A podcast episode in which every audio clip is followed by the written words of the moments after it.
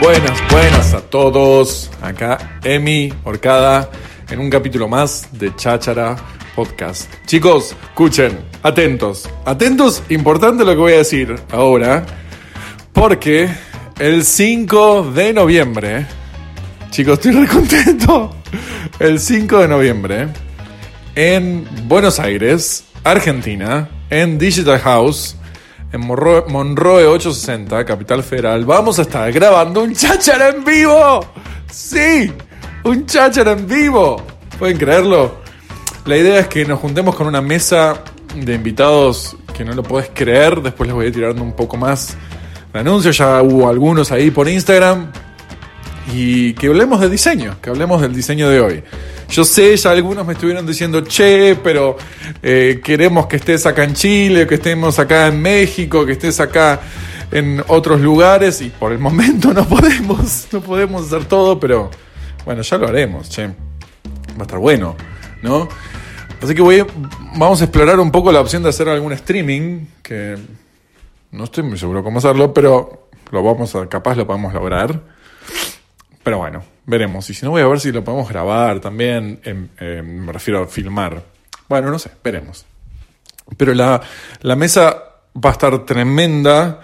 Vamos a tener a Fede Codino, que es el director de experiencia de usuario de Mercado Libre, a Pablo Celsi, que es el director de experiencia de usuario de Despegar, a Gaby Morano, que dirige el estudio de experiencia de usuario en Globant. Vamos a tener a Bea Sauret, que está dirigiendo diseño dentro del Ministerio de Producción. Vamos a tener a Laura Barsky, que es una ilustradora que no lo podés creer.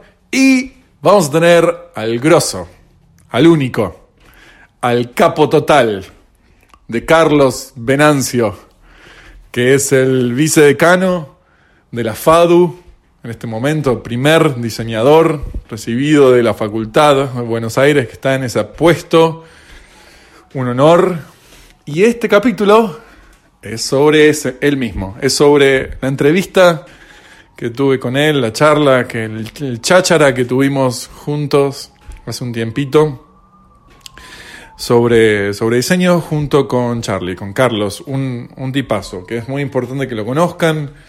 Él está en una posición súper importante, queriendo hacer un montón de cosas muy relevantes para la carrera de diseño eh, y para, para, todas las carreras de diseño en general. Y, y, bueno, quiero que lo conozcan, quiero que lo conozcan porque es alguien que tiene una experiencia súper relevante. Así que sin más, primero acuérdense, voy a estar subiendo algunos links para inscribirse a, a Chachan en vivo, es gratis, pueden venir y por favor vengan porque eh, va a ser una oportunidad divina para conocer a esta gente muy buena, para poder hacerles preguntas en vivo. Y así los veo. Vénganse, cópense. Sábado, no, sábado no. Lunes 5 de noviembre a las 19 horas en Digital House, ahí en Belgrano. Así que los espero. Y sin más, con todos ustedes, Carlos Venancio. Nos tomó cuánto lograr esta situación. Y yo tenía que cuatro meses por lo Cuatro menos. meses cinco. por lo menos, tal Sí, cual. sí. En el medio como que hubo un par de cambios en tu vida, Sí. bastante relevantes para todos. Sí, Eh, pero súper agradecido, gracias por el tiempo. No, al contrario, al contrario. Todavía a mí me, pasa mucho que me sorprende me sorprende el interés de otros en algo de lo que me pasa o lo que hago o lo que tengo. Pero bueno, Sí, lo ves así como que...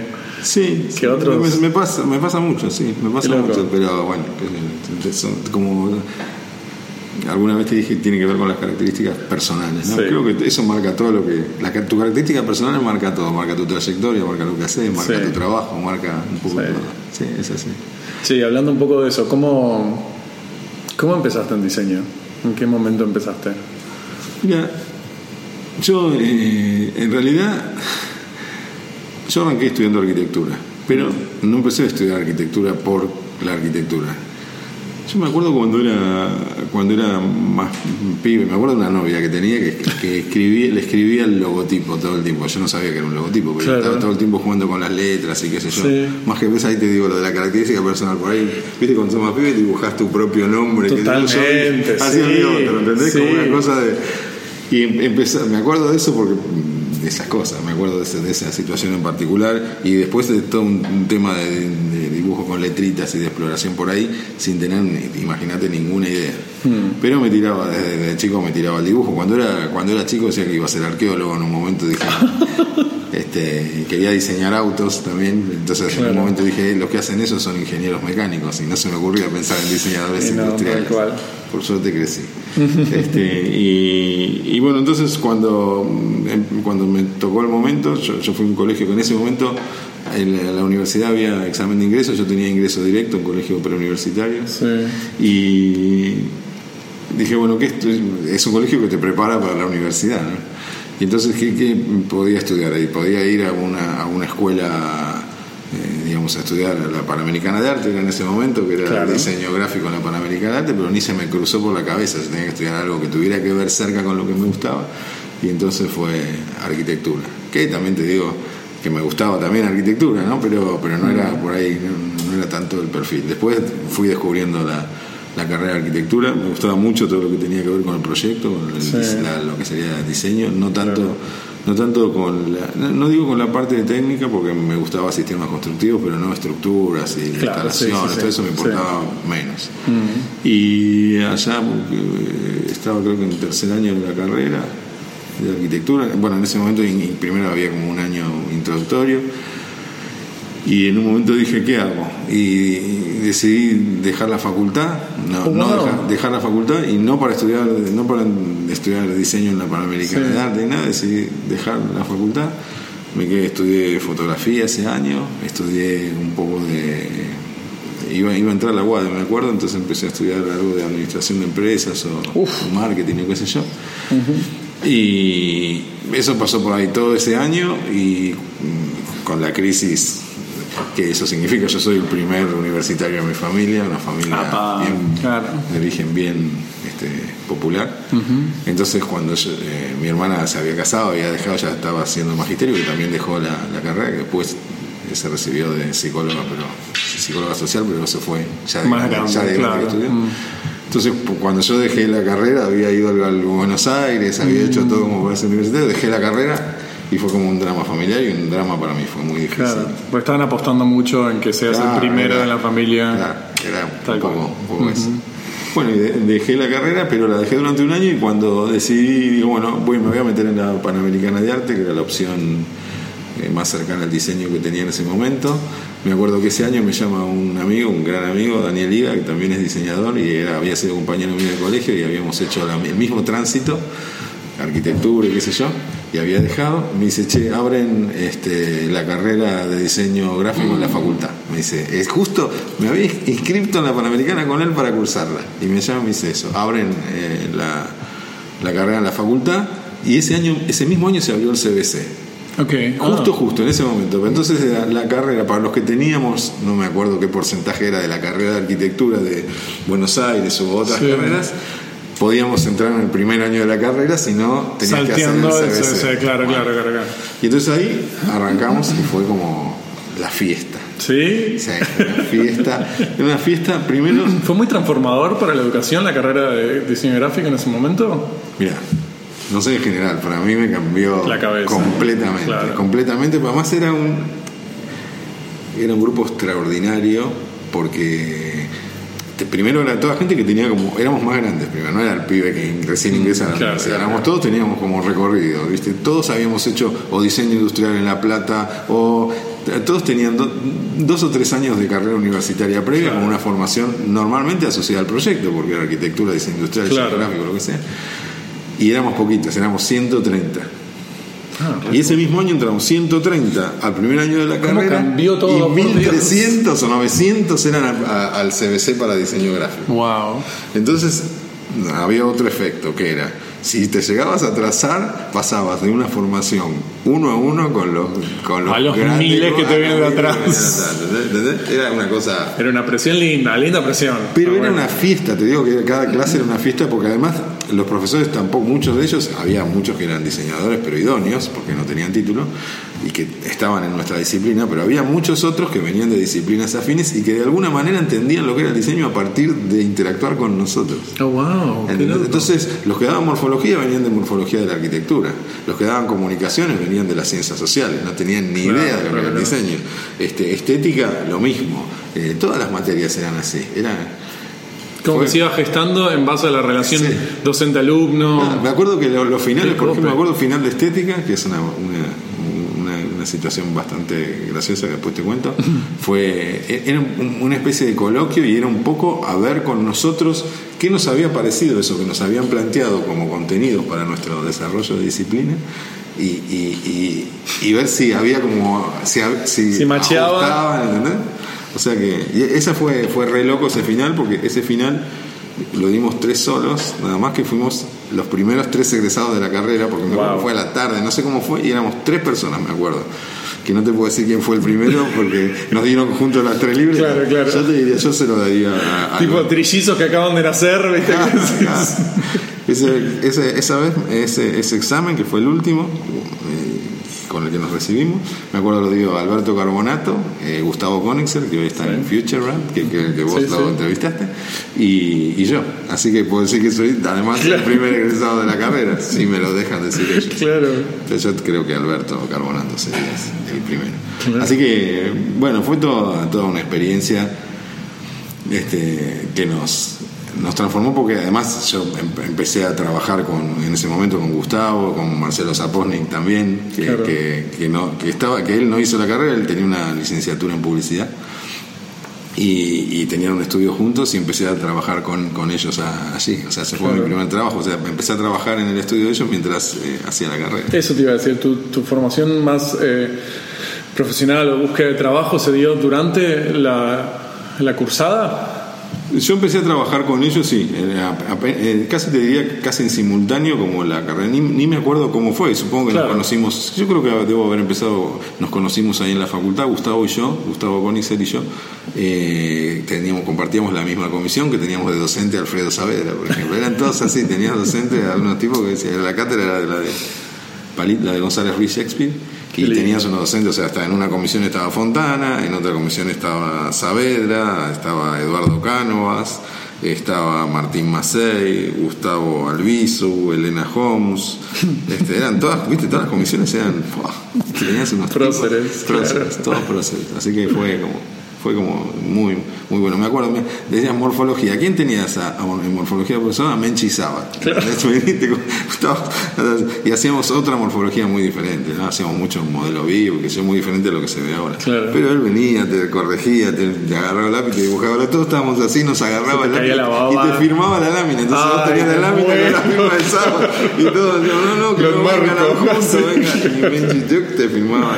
No, una, una época. Qué locura la verdad que... Qué lindo haber pasado por eso, ¿no? Sí, sí, siempre digo, yo tengo, tengo suerte, tuve la suerte de estar en esos momentos, viste, en esos momentos que, estás, y estás ahí y no sos consciente de que estabas ahí, pero estaba ahí, ¿qué te puedo decir? Estaba ahí, lo mismo que ahora, cuando, cuando yo asumí como, como vicedecano, qué sé yo, no sé, el primer diseñador gráfico graduado de la, de la facultad, ¿no? Y todo era una, una, fiesta como para los diseños y qué sé yo. Pero yo era consciente de que yo estaba ahí de casualidad, digamos. Me tocó a mí porque, qué sé yo, no sé, estaba ahí. Uno busca siempre los lugares, pero esa suerte de estar en el momento en el momento cuando se abrió la carrera, mm. cuando viste se, se abre esta, con el crecimiento de los diseños hoy en la, en la facultad de la Universidad de Buenos Aires, ¿no? Este, más o menos el 30% de los alumnos de la carrera de diseño gráfico, pero el 45% son de los diseños y el resto de 55% es arquitectura. Es como una cosa, una proporción que tiene una masa crítica que ya es que ya plantea otra, otras miradas y que la arquitectura misma empieza a ver de, otra manera a partir de esa, de esa cosa. ¿eh? Y que hace como que es el paquete de diseño sea como más rico, un poco más tiene que ver con, como entiendo yo el diseño, desde como muchas, unas miradas mucho más diferentes que lo que era cuando por ahí empecé a estudiar yo, que era como más, sí, siempre te hablaba de, bueno, la interacción con otras disciplinas, pero era mucho más sesgada desde, la tuya propia, ¿no? desde la gráfica o desde lo que sé. Hoy la verdad que la mirada es más, más abierta. ¿no? Bueno, las redes eh, Sí, han, hecho, los han, hecho, han hecho han hecho su, su gran aporte, pero Sí, como mientras hablabas, yo me acordaba un poco de otras conversaciones también que he tenido sobre gente que también experimentó todo este cambio nacional y latinoamericano y, y global del diseño. Eh, ¿Cómo viste esa? Recién explicabas que al, principio el diseño estaba muy enfocado en la práctica, quizás de, no sé, del dominio que se tenía o más en la herramienta o en el soporte. ¿A- ¿Hacia dónde está yendo el diseño hoy en día? Uy, bueno, si lo supiera sería rico. Yo te puedo contar lo que, lo que vi, o sea, lo Sí. que me pasó a mí. Yo siempre, a veces, eh, obviamente hoy tenés lo, lo que es una entrega de trabajo de alumnos, la- las disponibilidades que tienen, los tiempos en los que se produce, qué sé yo. Y yo siempre, muchas veces cuento cómo- qué teníamos nosotros, porque, digamos, es, es más fácil imaginarte cuando hablan, no, uy, sí, mi abuelo no tenía, este, yo no sé, lu- luz eléctrica, yo qué sé, bueno, por ahí ya, ya no tanto, pero como que cosas de servicios que hoy son básicos y que no, pero es más difícil imaginarse en corto tiempo qué cosas teníamos y no teníamos. Yo me acuerdo que, cua- por supuesto no teníamos computadoras, ¿no? Claro. está claro, pero este, hay cosas más pedestres que no había, no había fotocopias color, obviamente, pero Sí. uno tiende a no recordar eso. Sí. Pero hay cosas peores todavía. Por ejemplo, las fotocopias no ampliaban ni reducían a cualquier porcentaje. Primero no había ampliaciones y después solo se podía ampliar a un porcentaje ridículo. Me acuerdo que era como si dijera 14 y medio por ciento. Arbitrario. Era un número arbitrario, pero entonces, y, y reducir a otro número que era el 27, poner. Entonces, para llegar y para trabajar y para bocetar y para ver algo, vos tenías que hacer cálculos para decir, bueno, hago tres reducciones, dos ampliaciones. Una para llegar, matemática. ¿entendés? para llegar a tener una fotocopia, fotocopia, fotocopia, fotocopia, toda hecha mierda para llegar a un, a Un resultado, a un claro, mucho esfuerzo para recién empezar a laburar. Claro, para visualizar sobre todo. Entonces, eso te llevaba también a, primero, reflexionar bastante antes de, de ir Claro. de hacer, pero por otro lado, a que vos acortaras, tomaras decisiones para evitarte Ah, caminos. vos. Vos, hoy probás, hagámoslo en verde, hagámoslo azul, hagámoslo rojo, lo probás más grande, más chico, y esa es una prueba que ves de inmediato. Sí. Y inmediatamente podés descartar. En ese momento no pasaba eso. Entonces, hacer una prueba implicaba un gran Un esfuerzo, esfuerzo, claro. para poder visualizarlo y tener la experiencia. Este, hoy incluso ya ni la haces, la, la ves en pantalla, tenés como una simulación.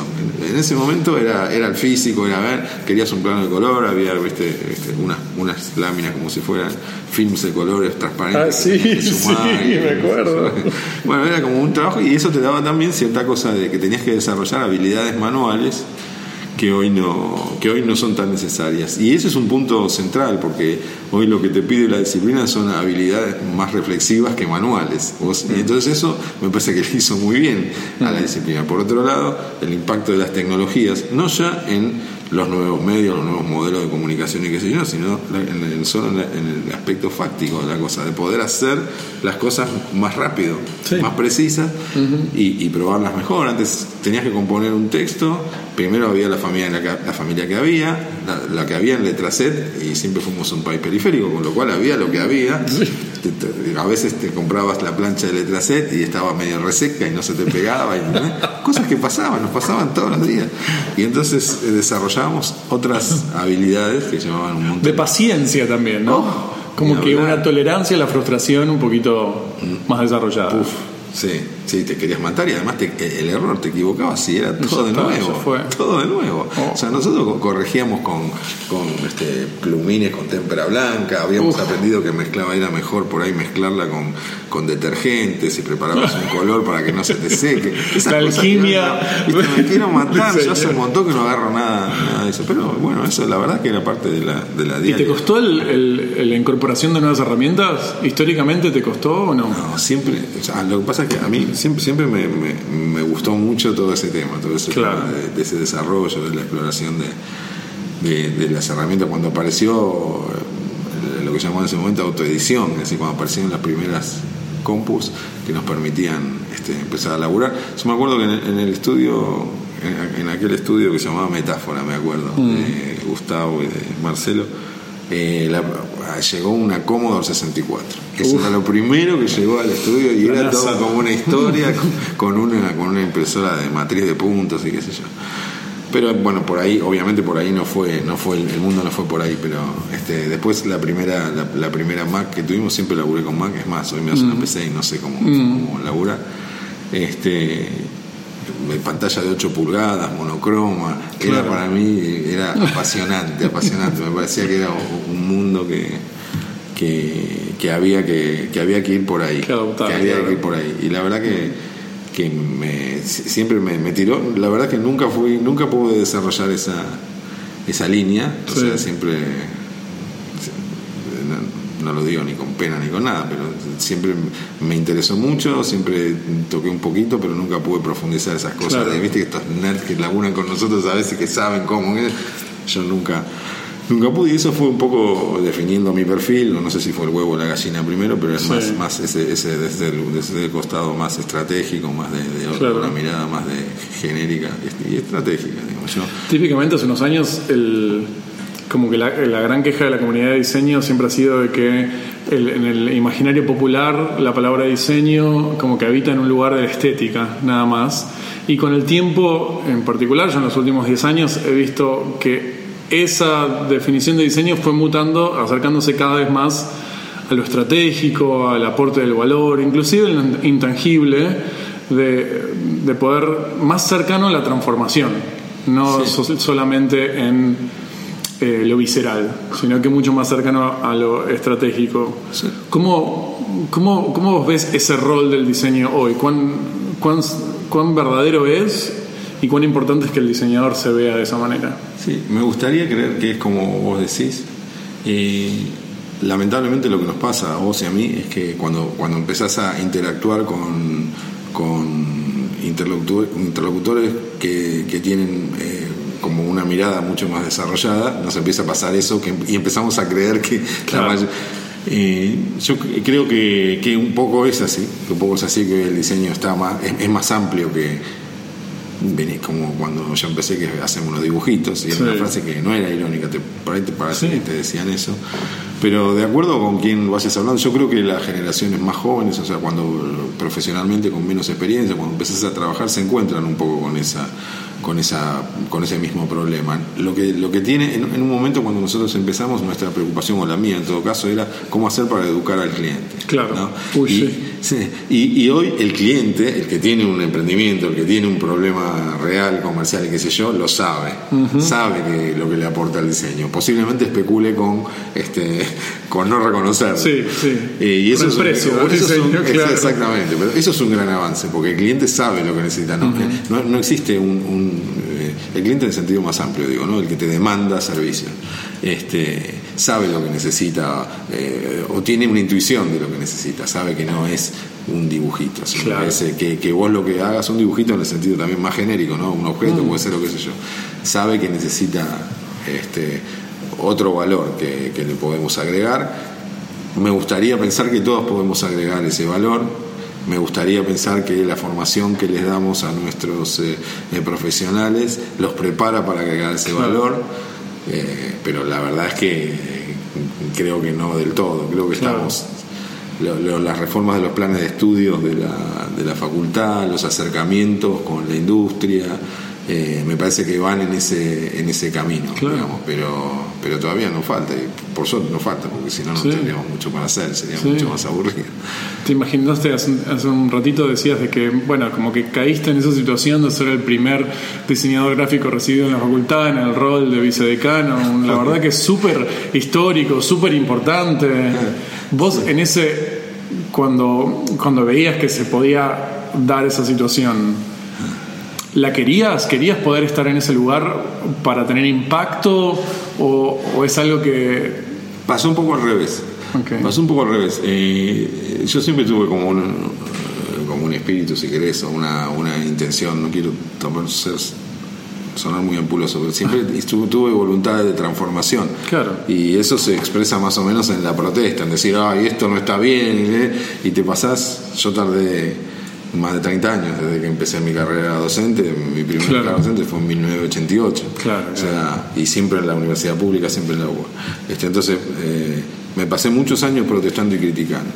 Y en un momento, en realidad empecé antes de ser vicedecano, fui este, como, como creo que te mencioné en algún momento, fui este, mm, consejero por el claustro de profesores y, y presidí la comisión de enseñanza y otra vez de nuevo el- esta especie de suerte de estar en el lugar, o sea, la modificación de todos los planes de estudio de, la, de las carreras de diseño pasaron por la comisión de enseñanza cuando yo la presidía, entonces tuve la oportunidad de participar en todos los en todos esos procesos, ¿sí? De la Entonces- queja a la acción. Sí, de la queja a la acción, de- de- de- tengo cierta habilidad para para las relaciones humanas, para Claro. poder para poder hacer que, que- que las cosas sucedan y, y que sucedan con la menor cantidad de conflictos posible.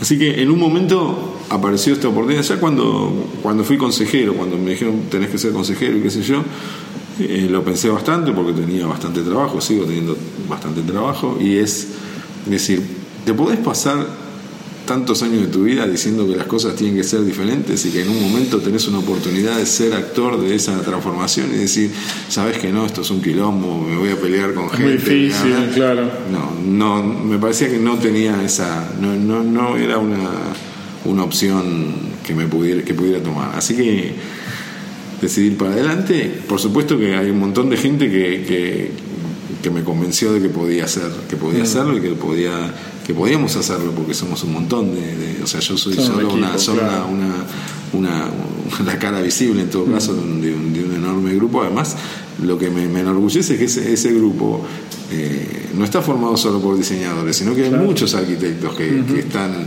que están con esta con esta con esta misma idea. Entonces, la verdad que me hace eh, que me hace ver que es posible la y con un montón de tipos además de nuestras carreras con mucha inteligencia con los con los Diego García Díaz los Anabela Rondina los viste no quiero nombrar a todos porque hay, tipos Sí, que sí, vos sí. sabés que están viste no sé que están que, que la que la la mueven una mirada bueno de un montón del equipo de gobierno la verdad que criticaba lo que muchos pueden criticar por una cosa o por otra a mí mismo pero que yo sé que hay mucha inteligencia y donde hay inteligencia eh, Claro. eh, pueden pasar cosas. Y bueno, nada, y fui, y y fui para adelante. Sé que siempre cuando asumís estos roles tenés que saber, este, y una de las cosas que es más fuerte, que es que todos los días te enfrentás con que sabés que no vas a poder hacer lo que querés. Entonces, todos los días es así, todos los días y bueno, a ver qué es lo que podamos hacer hoy.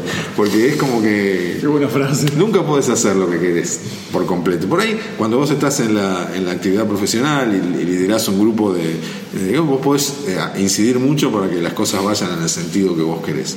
Cuando estás trabajando con un- en una comunidad que tiene cientos de voluntades diferentes y, y que todos tenemos distintos tiempos de, de, de maduración para las cosas y mirás y puedo estar ser yo el que está equivocado y que las cosas requieren un tiempo entonces tenés que asumir todos los días que bueno hoy querés hacer esto pero esto esto y esto pero posiblemente no puedas hacer nada o, po- o posiblemente te pase que algunas cosas retroceden entonces tenés que estar como como preparado para, para eso y yo creo que que, que estoy preparado para eso y entonces Claro. eh, bueno no, no, la frustración no es tenés que estar preparado para eso para que la frustración no te no te consuma pero y de repente pasan cosas que viste bueno nada como cuando se aprueba un plan de estudios Sí. ¿no? entonces es, como glorioso porque sabes todo lo que pasó ahí, sabes todo lo que lo que discutiste con un montón de gente, todo lo que en el buen sentido, ¿no? De intercambio, todo lo que pasó para llegar hasta ese lugar, todas las cosas que, que tuviste que dejar o que tuvieron que dejar o lo- viste todos los en el camino y, y llegás a esto y sabes que esto no es lo que vos querías, no es lo que los otros tampoco querían, no es lo que seguramente este una gran porción de gente quiere, pero sabes que es algo que es mejor Es que un paso que para era, es un adelante. paso para adelante. Y todos los pasos para adelante son buenos, nos dejan en un lugar cual. mejor que estábamos. Correr el límite todos los días un poquito está, Sí. está bueno. ese proceso de, de transformar y de negociar las como la- las capacidades que aprendiste en diseño las utilizás Todo el tiempo. sí Todo el te tiempo. consideras como un diseñador en ese proceso de transformación Totalmente. sí Totalmente. Me parece que yo creo que- creo que el modelo de pensamiento de diseño es un el modelo proyectual de Sí. pensamiento es un modelo que está eh, subvalorado. O sea, creo que es un modelo que que lo que hace es verificar, viste que la palabra diseño es una palabra que coloquialmente se usa para muchas cosas y muy, de manera muy superficial, pero creo que eh, en definitiva ese uso tiene algo que ver con la realidad. Yo creo que la, la manera, esta manera eh, interdisciplinaria, esta manera de pensamiento en, en muchas capas simultáneas, en- con muchas entradas distintas, es una manera de pensamiento que se puede aplicar a muchas cosas. Sin duda la política es como, Sí, es ¿no? como el ejemplo más, eh, eh, más eh, relevante, digamos, donde, donde muchas entradas hacen, hacen, por lo menos les digo, desde el punto de vista cuando el objetivo es realmente el, el que, se, el que se enuncia y no Claro. otros. En la política pasa muchas veces que se, se enuncian objetivos y en realidad los intereses son otros. Sí. Eh, pero bueno, eso también es, es una variable más. Te pasa cuando vos eh, elaborás un discurso, sobre todo lo que es la comunicación más persuasiva y no tanto Sí, la comunicación de diseño, que vos estás diciendo una cosa, en realidad lo que, el objetivo es otro. Y entonces me parece que es un pensamiento muy valorado. Hoy, hoy la ciencia, de hecho hay, hay, hay un... eh, hay un, eh, un curso, un posgrado en la facultad que tiene que ver con eso, con la, la aplicación del modelo proyectual y del diseño en las ciencias duras. Entonces, eso me parece que es, Qué lindo. es transformador. Qué lindo. Sí, sí, la verdad. Qué que bueno. Yo creo que sí, el pensamiento, la manera de pensar el diseño es una manera que, Que tiene impacto más allá de lo proyectual, digamos. sin que duda, tiene impacto en- sin duda. Yo cada vez más veo eso, que en el, en el ambiente de lo que es la transformación, ya sea de organizaciones o inclusive de experiencias y demás, el pensamiento de diseño es crucial. El pensamiento que incorpora evidencia de comportamiento y que prototipa, que cuestiona, es crucial para lograr una transformación. Hasta culturalmente necesitamos más de ese pensamiento cuestionador y de hipótesis, ¿viste? Como hasta un toque científico también, ¿no? Sí, seguro. Humano. Seguro, seguro. El- hay, hay una variable que es que en un punto hay que, hay que, hay que dejarle un, un- un porcentaje de todo eso. a la- en algún momento alguien tiene que tomar una decisión. Exacto. ¿no? Porque, digamos, la interpretación, vos, vos tenés mucha información. En un momento vos tenés que tomar una decisión con esa información. Y a veces no son tan evidentes las decisiones. Y las decisiones no las toman los datos. Y mucha gente se confunde con eso.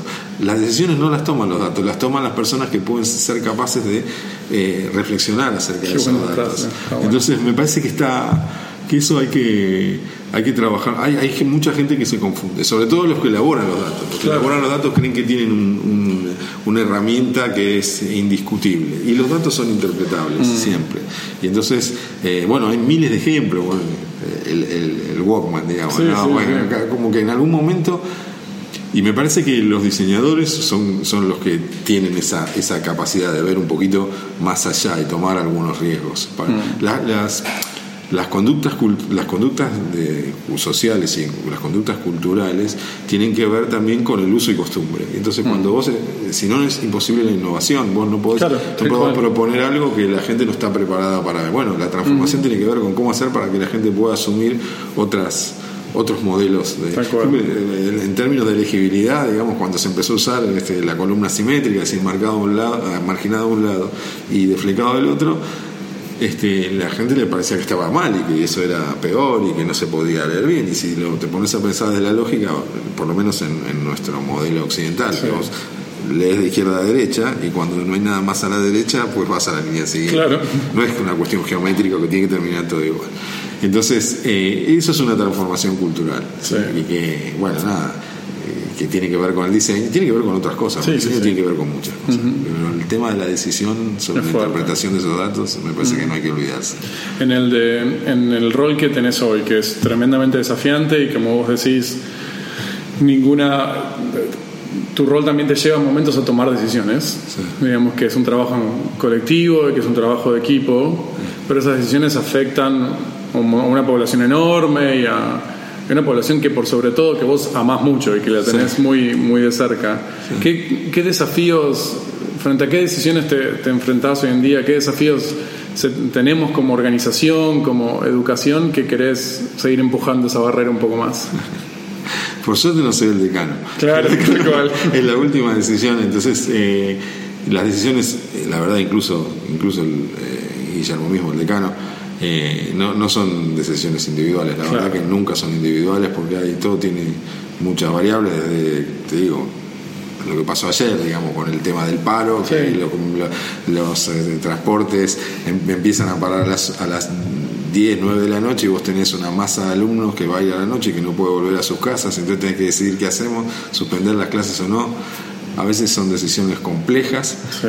pero es como en, en nuestra, nuestra facultad es una comunidad de 30.000 personas, entre docentes, no docentes, alumnos y qué sé yo. Y si te lo pones a pensar en, términos urbanos, es una ciudad, y una, ciudad, bastante grande. Mm. Entonces tiene todos los problemas que tiene una ciudad y lo que, lo que decidimos, lo que, bueno, lo que, lo que, se, lo que se decide, afecta a toda esa, a toda esa, a toda esa comunidad. Entonces es como cada cosa tiene que ser como meditada y sabes además que te podés equivocar y pero bueno también lo podés puedo reconocerlo, ir por atrás cuando eso pasa. Por, por suerte no hemos tenido, por lo menos que me haya enterado. Y eso, es lo primero que pasa es que te enteras muy rápido cuando te equivocás o qué sé yo. Otro día se rompió un caño, un caño de agua, se inundó la facultad.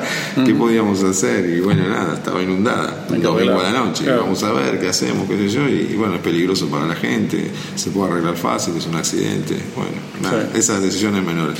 En términos del de, diseño, por suerte somos una comunidad de gente muy en términos digo, de decisiones que afectan a la disciplina específicamente, este, la verdad que se toman en, comunidad, y muy consultas las, decisiones, hay, hay distintos grados de participación, pero, pero nada es, nada es eh, como no hay decisiones individuales. Claro, claro. Está bien, no pasa nada. ¿Qué pasa? No hay decisiones así individuales eh, o personales o que afecten que, que uno tome sin, sin, sin considerar muchas opiniones. Pero además es muy lindo la, intercambio. Sí, ¿no? Claro, está bueno. claro que sí. Está sí, Y vos en particular con, en, la carrera de diseño gráfico, ¿qué, hacia, dónde, ¿hacia dónde ves que necesitamos llevarla? ¿Qué, qué influencia querés darle positivo? ¿Qué decías como universidad? Todo que vayamos empujando. Mira, eh, nosotros eh, acabamos de de modificar el plan de estudio en gráfico en particular. Cambiamos en, gráfico, indumentaria, en textil, en industrial eh, y, en imagen y sonido, que fue la mm. primera. Ahí se cambiaron, se, se, modificaron todos los planes de estudio. Un laburazo, un laburazo, laburazo años, ¿eh? o sea, años de juntarnos este, una o dos veces por semana, intercambiar mucha documentación, de discusiones, y, eh, no solo con, entre los profesores, que había, había como una especie de Primero se hicieron muchas reuniones plenarias donde se plantearon temas, se hizo todo un análisis y diagnóstico, como decíamos recién, numérico de la situación, detectando cosas este, muy notables. Por ejemplo, es una carrera que supuestamente dura tres años más el CBC, o cuatro años en total nominalmente, y el promedio la gente lo hace en ocho. Y entonces hay un 2% que lo hace en los tiempos eh, originales previstos. Claro. Entonces, es como que Mm. de repente te encontrás con esas fotos. Y, sí, esa data te, expone comportamiento, te expone como hábitos que... Y bueno, esto tenés que tratar de hacer algo para modificar esto, porque mm. la, gente podría, o sea, el tiempo en el que la gente se recibe, algunas conclusiones a sacar, por ejemplo, que la gente, eh, primero es un título que no es habilitante, nadie te claro, para trabajar, entonces la gente además empieza a trabajar antes de recibirse, por lo cual... La gran mayoría.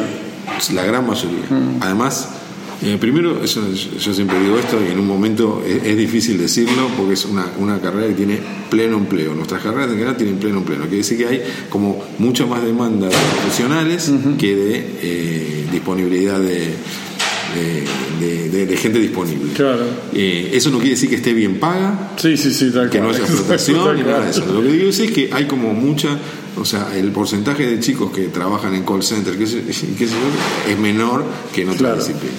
Entonces, eh, esto te marca una cosa. Además, el, tipo que empieza a laburar o la mujer que empieza a laburar empieza a dedicarle menos tiempo también a la carrera, porque no puede. Entonces, eso hace que se estiren las cosas. Lo que tratamos de hacer es facilitar esos trayectos académicos. También hace que la gente deje la carrera, también, ¿no? también hay, mucha gente que no sabemos, porque viste, a vos se te pierde el registro. hay gente que no sabes, no, que no la terminó. Claro, claro.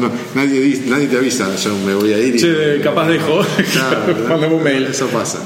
este, pero me parece que acomodar eso, acomodar los trayectos académicos, tratar de sacarle dificultades de correlatividades y cosas a la medida de lo posible para que la gente pueda pueda este, realmente eh, terminar más rápidamente su, su, carrera, que se reciba más rápido.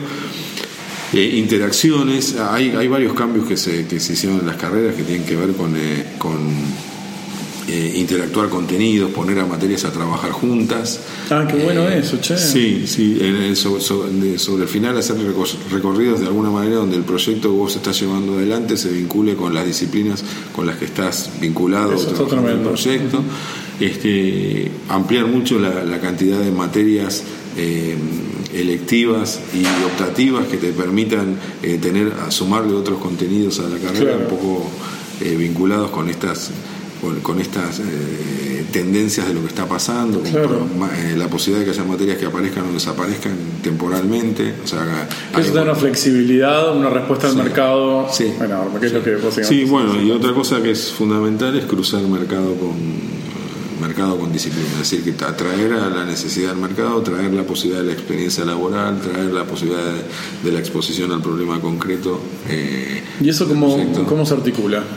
Bueno, hay, hay dos, eh, dos modelos que son las prácticas profesionales, que- Claro. que, se va- que son obligatorias ahora para las carreras, eh, que, donde están incluidas o excluidas en un sentido, digamos, vos podés hacer una práctica social, que es otra manera de proyecto con otro comitente que, que- es diferente, pero también eh, considerada práctica profesional, pero además prácticas sociales, o sea, trabajar para en problemas de diseño con, con orientación hacia resolución de problemas sociales o con, con orientación de proyecto en términos Claro. generales y, y prácticas. Por ejemplo, hoy un alumno que está trabajando en un estudio puede acreditar esas horas de trabajo en el estudio como Uf. práctica profesional. Entonces, ¿esto qué hace? Hace la posibilidad de que se generen nuevos puestos de trabajo, que Sí. la construcción curricular de un alumno que sale a buscar su primer trabajo y dice, ¿y vos dónde trabajaste? No, en ningún lado. No, no, trabajé en tal, en tal, en tal lugar, Exacto, haciendo una práctica profesional. Sí, y une también la formación con la experiencia en la calle, en el mundo que está teniendo el diseñador. Con la protección de la facultad, interactuando claro. Con, con el comitente, digamos, que está contratando a ese alumno. Claro. Lo cual, que está contratando, que está posibilitándole, pagándole ese, su, su, su trabajo y, y- y posibilitando su desarrollo profesional.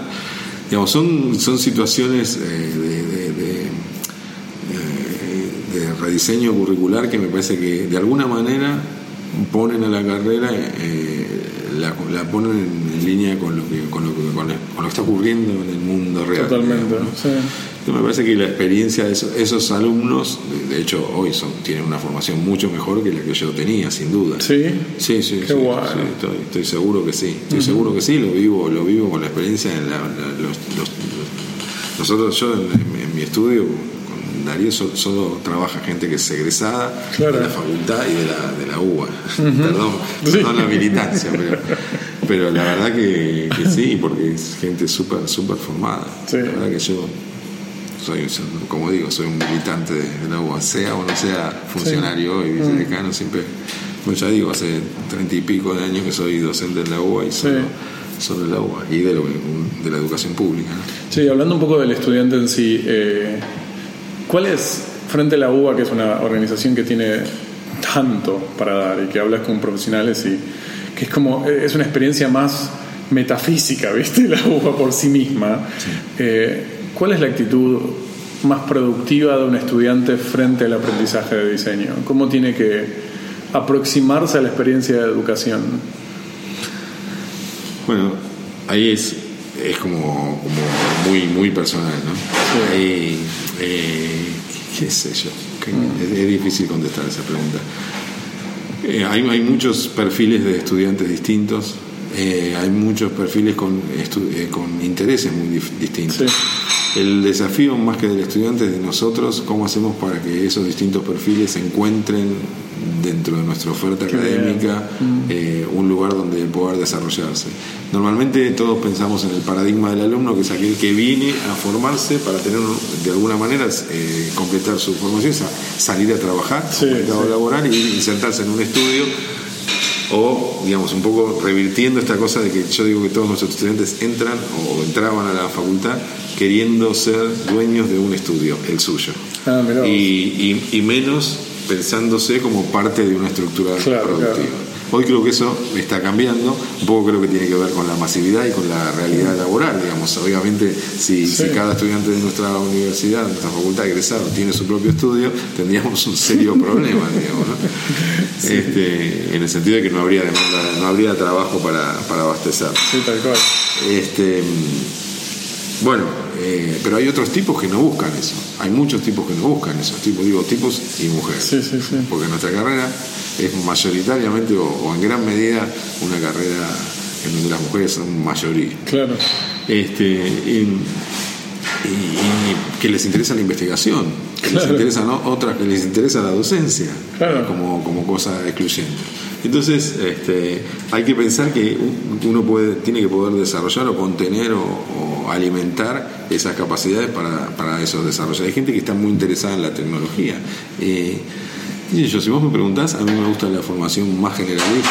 Claro. ¿no? Eso por ahí nos diferencia con otras con otros modelos de formación en el mundo, ¿no? que, que tiene que ver más con Argentina también. Digamos, hay otros en otros lugares donde se lo forma específicamente, es como con, con mira láser, ¿no? Se lo forma Sí, como sí, sí. específicamente para resolver problemas de diseño de envases para la industria alimenticia. Nosotros no, nosotros somos muy de pescadores, muy formar muchos pescadores y que sepan de altura, con red, este, Claro. ¿eh?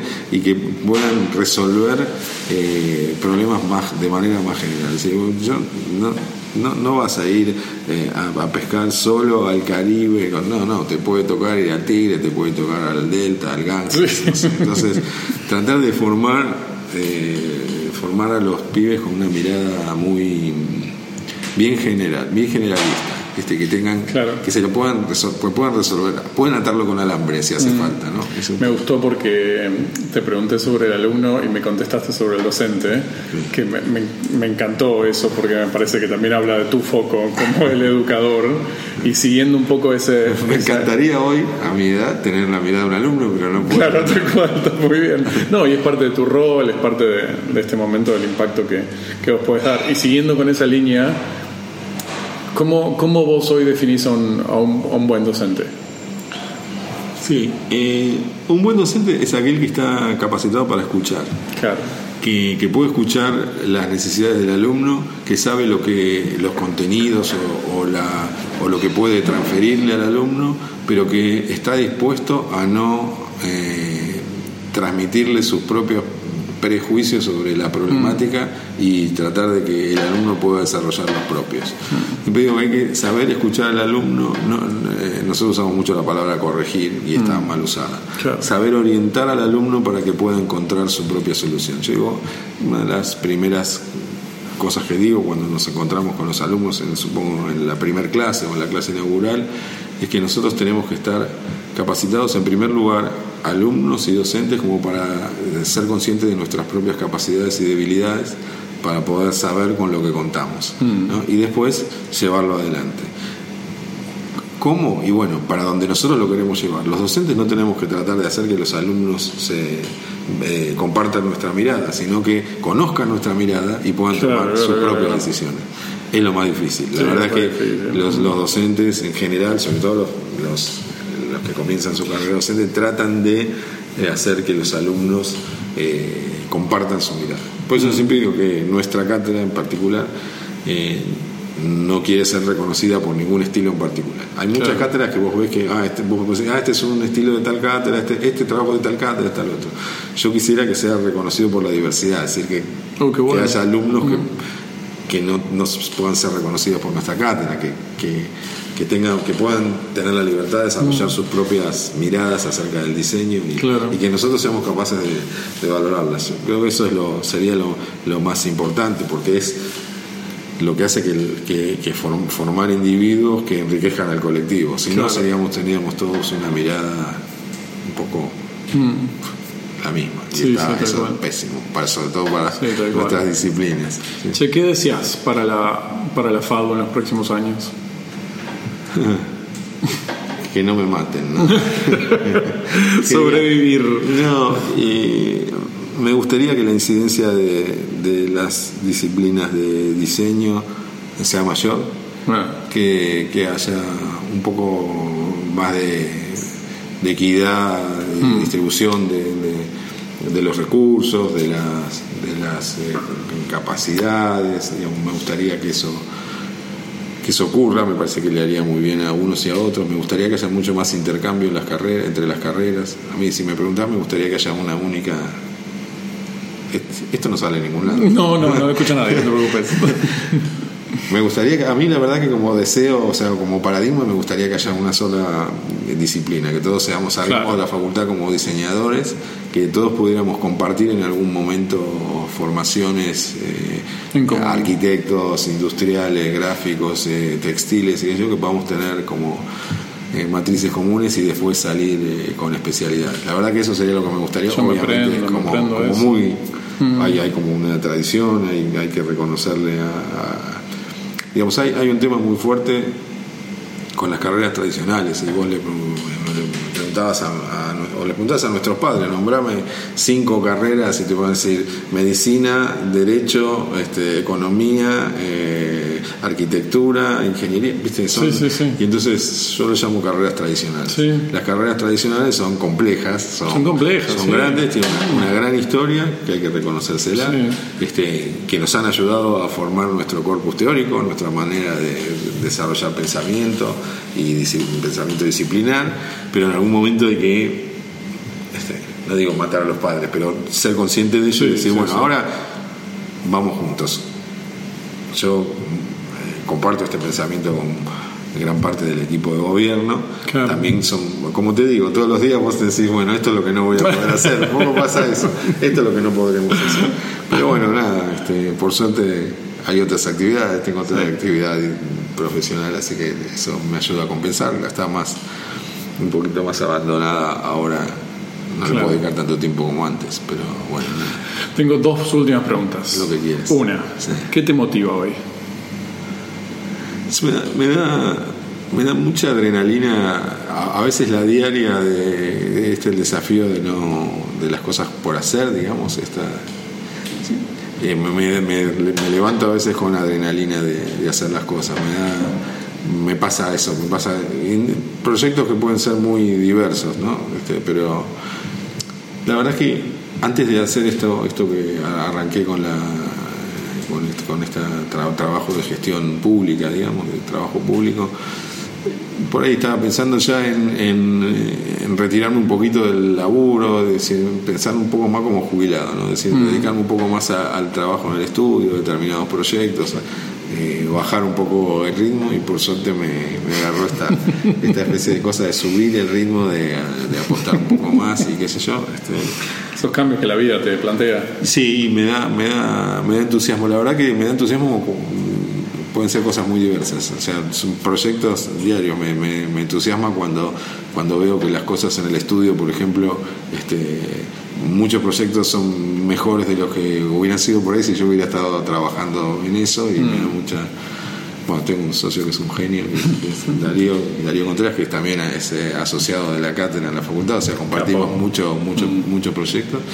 Este, y, y me alegra, me alegra saber eso, viste, de que, que- que las cosas funcionan este, y funcionan mejor incluso. Eso me después me gustaría, cosas que me gustarían hacer y que no puedo hacer. Yo hago mucha fotografía, ahora estoy haciendo desde, desde hace mucho, mucho menos. Viajar, me gusta subirme al auto y viajar. Hago un poco menos eso. Claro.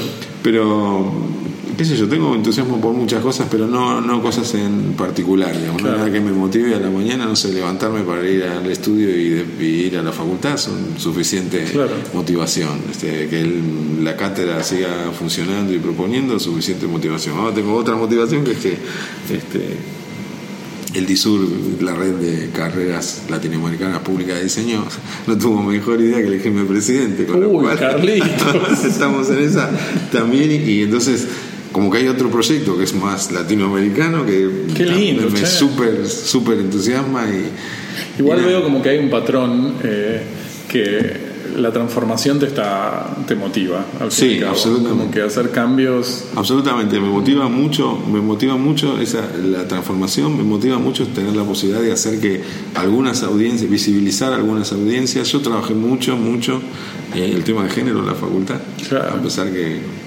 hablé todo el tiempo de alumnos, pero eh, incorporamos una materia este, que tiene que ver con, eh, con di- diseño y mirada de género. Este, estamos trabajando en tratar de, de disminuir una, una- una enorme inequidad que hay en la facultad respecto a la cantidad de hombres y mujeres titulares y cosas. Pero también me, me preocupa que esto que, digamos, yo aprovecho las coyunturas, digamos, hoy ese es un tema instalado en la sociedad, pero hay otras eh, Sí. inequidades que son más grandes y Sí. más graves que están un poco invisibilizadas a partir de, de, de que esta, esta está muy visibilizada, muy en los medios, está todo bien y yo la defiendo porque la comparto. Pero hay muchas otras este, Que son necesarias también. y me preocupa que haya chicos que no puedan estudiar porque no tienen para pagar el colectivo. Claro, Entonces, claro, claro. eh, creo que sí, me gustaría hacer mucho más, me gustaría lograr más presupuesto para eso, pero bueno, Mm. no- nada, me, me entusiasma poder ver de que algo podemos hacer o que podemos mejorar. Lindo, O sea, Carlos. claro, si no, no, no, no estaría acá. Seguramente cuando termine estaré frustrado por todo lo que no pudimos hacer. no sé, algún Te recordaremos todo lo que sí se puede hacer, que eso es muy bueno.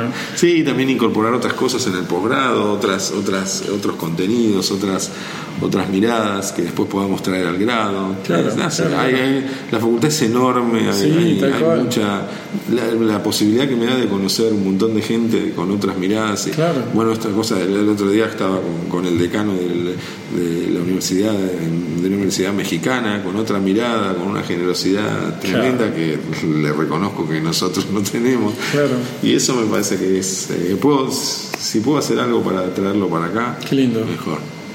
Un perdón de mi mujer, pobrecita, que dice: Sí. aparecete por acá algún día. Quédate un rato en casa. O alguna noche. Claro. Pero bueno, nada. Bueno, última pregunta. Dale, la difícil es esta. La difícil. Sí. ¿Qué necesitamos para ser mejores? Y cosas que no tienen que ver con la formación. Y que la podemos aplicar a todo. En nuestra disciplina, en nuestras disciplinas, por nuestras características personales, humildad. Escuchar al otro y aprender a agradecer. Me parece que esas son. O sea, ser consciente de a quién hay que agradecerle. Me parece que. Siempre digo. Como decía mi abuelita, decir perdón cuando te equivocas y decir gracias cuando alguien hizo mucho para que vos estés donde estés o que puedas hacer lo que hiciste. Esas, este, humildad para no creerte nada de lo que de lo que estás atravesando que tu proyecto es el mejor del mundo que hay que ser humilde para, para además para trabajar en equipo sobre todo para escuchar al otro. A veces muchas veces escuchas gente que tiene mucha menos experiencia que vos y que puede estar diciendo algo que no que es como algo no conveniente pero hay que tener humildad sobre todo no creerse eh, uno donde está y agradecer, agradecer porque uno está ahí porque hay una historia, un recorrido, una cantidad de cosas. Creo que si esas cosas las pudiéramos este, eh, resolver de una manera humana, me parece que estaríamos mejor. Por supuesto, decimos, bueno, presupuesto, bueno, sí, todo eso no hace falta que lo diga, pero esas cosas me parece que son. Por ahí después te escucho y digo, puta, tendría que haber dicho que no sé qué. Pero bueno, nada, me parece que, son más del, del campo de lo de lo, De lo humano, humano. ¿no? Sí, sí, mi- mi- mi- yo digo, mi mayor orgullo es ese, es que venir, es venir de, de- de la universidad pública, que es una tremenda herramienta de ascenso, de ascenso social, este, venir de ahí, eh, poder haber, estar donde estoy y tener la posibilidad de, de hacer que otros puedan estar, de, de sumar y qué sé yo, me parece que es un, un premio enorme esta cosa de, como te dije, estar en el lugar indicado, Sí, en el momento indicado, pero cuando estás ahí tratar de que, de que entren y de que sumen y que y agradecer eso a, a todos. Carlos, gracias por el tiempo, pero eh, gracias en particular porque por la pasión con la que tomás las cosas que estás viviendo, son cosas re difíciles. También estoy re consciente que, que no estás solo, sino que estás rodeado de un equipo, como vos dijiste, súper comprometido y que, y que quieren seguir empujando para adelante. La FADU es una institución que amamos y que necesitamos tanto y que estés en el rol que estás habla de una evolución también institucional, pero también de un compromiso tuyo personal. Así que re gracias. No, al contrario, yo soy una especie de pulpo. Cualquiera con el que me siento, viste, y que me habla, me dice, mira qué interesante lo que tiene, lo que dice, este, Claro. vení, vení, vení, Claro, vení, charlemos, charlemos, claro. siempre alguien, es que es impresionante, siempre la gente tiene un montón para aportar y también sos consciente que vos no, no podés hacer, no podés estar, Sí. no podés tener todas las miradas y entonces tenés que estar atento a eso. Bum, bum, vení, vení, vení, Mm. sumá, subite a este barco, tenés entusiasmo, tenés ganas, tenés algo para contar, vamos, vamos, vamos ahí. Mm. Qué bueno, qué bueno. está- Bueno, mil gracias, Carlos. Muchísimas vos, gracias por todo, ¿eh? Un gusto. No.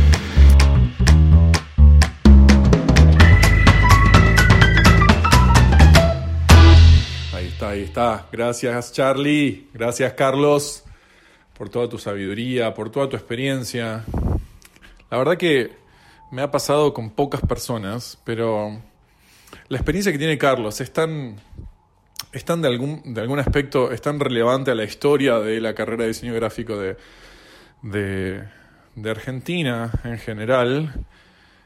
Que la verdad que a mí se me cae la baba cuando me encuentro con gente que hace tantos años que está aplicando diseño, que sigue queriendo tener cada vez más impacto en la comunidad y que todavía siguen cuestionándose cómo hacerlo y cuál puede ser el, el valor que uno aporta. Charlando después con Carlos, él me decía que, bueno, él también comentaba de que él estaba como encarando su vida para otro lado y de repente surgió esta oportunidad y tomó el desafío y, y tiene esta actitud abierta de colaborar y hay tanto por hacer y me parece que necesitamos tanto de, de seguir buscando dónde impactar y, y seguir colaborando. Así que Carlos, gracias, muchas gracias por el tiempo, por lo disponible. Seguro que a muchos de ustedes les genera mucha curiosidad y preguntas, así que los invito a que si quieren charlar con Carlos, puedan venir el 5 de noviembre a las 19 horas en Digital House, en Belgrano, creo que es Monroe 860, si mal no, acuerdo, no me acuerdo. Y ahí vamos a estar grabando en Cháchara en vivo.